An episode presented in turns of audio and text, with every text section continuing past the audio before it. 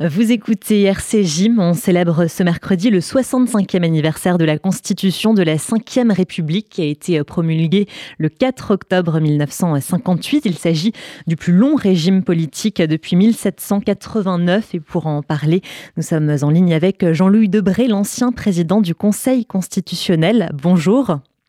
Bonjour. Merci d'être avec nous ce matin. Euh, votre père, Michel Debré, a contribué de façon décisive à la rédaction de la Constitution de la Ve République et beaucoup se sont demandé à l'époque si elle allait survivre après la disparition de son principal initiateur, le général de Gaulle.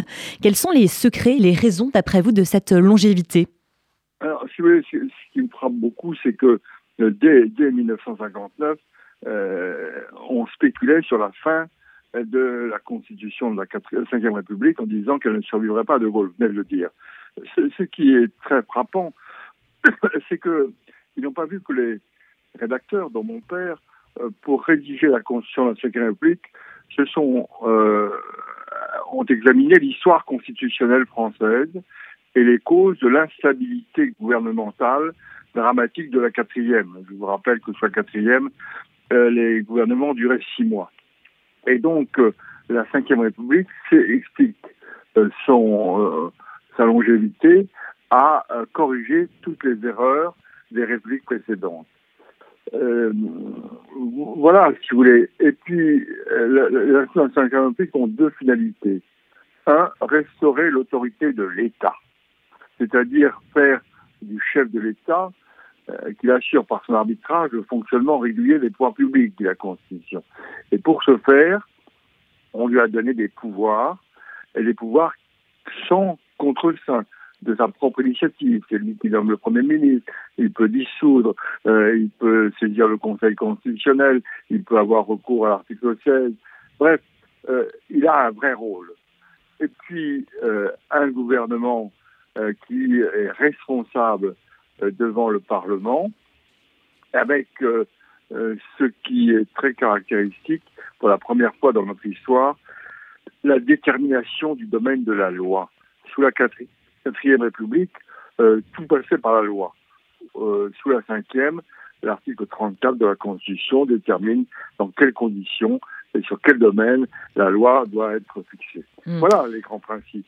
Et puis un Conseil constitutionnel qui est là pour veiller euh, au bon fonctionnement des institutions et au respect des règles constitutionnelles.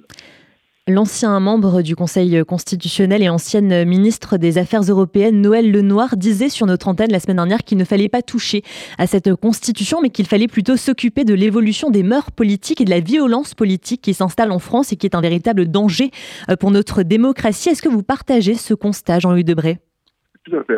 D'abord, chaque président, chaque personnalité a sa manière de gouverner, et suivant qu'il y a concordance entre la majorité parlementaire et la majorité présidentielle, euh, il y a euh, une certaine originalité.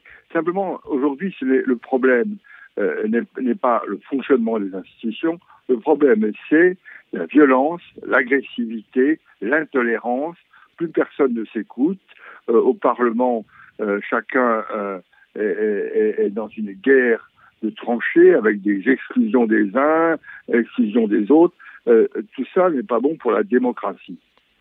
Et le problème, si vous voulez, c'est que l'image donnée aujourd'hui euh, euh, bien souvent, par le Parlement, et, surtout par l'Assemblée nationale, est une image qui a tendance à détourner nos concitoyens de la politique. Or, en démocratie, en République, il faut que le peuple participe à la vie politique. Mmh, et on a hum, aussi beaucoup glosé, et on continue de gloser sur l'article 49.3 de la Constitution, donc qui permet euh, de lier l'adoption d'un texte au maintien ou au renversement du euh, gouvernement.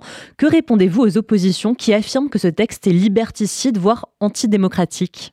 Oui, alors d'abord, euh, je voudrais répondre aux, oppositions que l'utilisation du 49.3 n'est pas nouvelle. Euh, le, champion euh, de l'utilisation du 49.3 est, est, quand même M. Rocard, euh, qui l'a utilisé je ne sais plus combien de fois. Bref, depuis, depuis le début de la Ve République, on l'a utilisé 80 fois, je crois, de l'ordre de 80 fois. Cette disposition, il faut bien le voir, a été souhaitée par les quand la Constitution de la Ve République a été élaborée, par les, ministres d'État, ce qu'on appelait les ministres d'État, ceux qui avaient été mis sous la Quatrième République et qui faisaient partie de, du comité d'élaboration de, de, la Constitution. Pourquoi? Parce que euh, le gouvernement est là, le gouvernement euh, demande, euh, il dit ce texte est essentiel pour ma politique, je vous demande de le voter. Et la réponse était, on ne vote pas ce texte, mais on vous fait confiance. Si vous me faites confiance, adoptez le texte. Donc une des causes de l'instabilité gouvernementale de la quatrième venait justement qu'on euh, refusait au gouvernement des textes qu'il considérait essentiels pour la politique qu'il voulait conduire.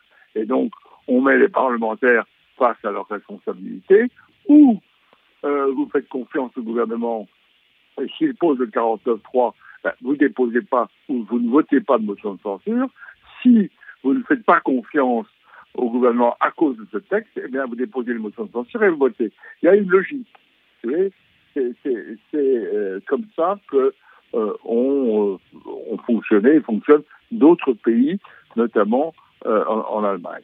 Hmm. Emmanuel Macron va s'exprimer ce mercredi. Il pourrait annoncer d'éventuelles intentions en matière de projet de révision constitutionnelle, notamment concernant le recours au référendum. Quel regard portez-vous sur une éventuelle réforme de la Constitution qui se prépare? Moi, je ne suis pas contre les réformes de la Constitution. Je pense que euh, il n'est pas euh, n'est pas anormal qu'on essaye de la moderniser et d'actualiser. Simplement, je vous rappelle que euh, depuis euh, le début de la Ve République, on a réformé plusieurs fois la Constitution et jamais dans un sens très favorable. Quand je vois qu'on a euh, euh, poser comme règle l'incompatibilité entre la fonction de, euh, de, ministre et la fonction, la fonction de député et la fonction d'élu local, c'est une erreur énorme puisque euh, il est important que le député ait un contact avec avec ses électrices, ses électeurs et, puisse administrer une ville. quand on, on, on, a annulé la disposition de l'article 42 de la Constitution qui dit que le texte qui s'engage dans l'hémicycle, euh, la proposition, le, projet de loi n'est pas le projet du gouvernement, mais le projet modifié par la commission euh, des lois, euh, c'est une erreur. Euh, bref, on a, je veux bien, je ne parle pas du quinquennat qui a été voulu par tout le monde et qui est une erreur. donc, ce que je veux dire, c'est que oui, il peut y avoir des réformes de la Constitution, mais attention euh, aux, réformes à la mode, qui consistent simplement à faire plaisir, mais euh, on met à mal le fonctionnement des institutions. Alors le recours au référendum est euh, quelque chose de normal, c'est la constitution de la Ve République, sous l'influence notamment de René Capiton, qui a montré que la démocratie parlementaire pouvait très bien se combiner avec l'utilisation euh, d'un référendum, c'est-à-dire la démocratie directe. Euh, donc je suis tout à fait pour l'utilisation du référendum. Euh, alors on a essayé de tromper tout le monde en faisant le référendum d'initiative populaire et, les conditions euh, pour euh, que ce référendum fonctionne sont telles qu'il ne fonctionnera jamais. Alors attention aux fausses, aux vraies fausses réformes. Dernière euh, question, Jean-Louis Debré, plutôt que de changer la Constitution, faudrait-il à nouveau enseigner ou bien changer la manière d'enseigner l'éducation civique pour éduquer euh, les jeunes, pour les former au respect d'autrui et peut-être plus largement aussi réformer l'éducation euh, nationale dans tout son ensemble? Alors, je voulais plusieurs choses. je pense qu'il est essentiel que l'on fasse revenir des cours d'instruction civique la République, elle a besoin que génération après génération, les jeunes s'engagent. Et donc, il faut euh, euh, expliquer aux, uns et aux autres euh, l'évolution des idées. Vous savez que je joue aujourd'hui au théâtre, une pièce s'appelle Ces femmes qui ont rêvé la France, c'est le combat de ces femmes pour arriver à leurs droits civiques et civils. Donc, un, enseignons l'histoire, et enseignons l'instruction civique. La démocratie, elle repose sur la participation du peuple et sur les générations qui doivent prendre le relais des responsabilités politiques. Merci beaucoup, Jean-Louis euh, Debré, donc ancien président euh, du Conseil constitutionnel, d'avoir été sur notre antenne ce matin pour répondre à, toutes ces questions. Merci beaucoup et très bonne journée à vous. Merci à vous.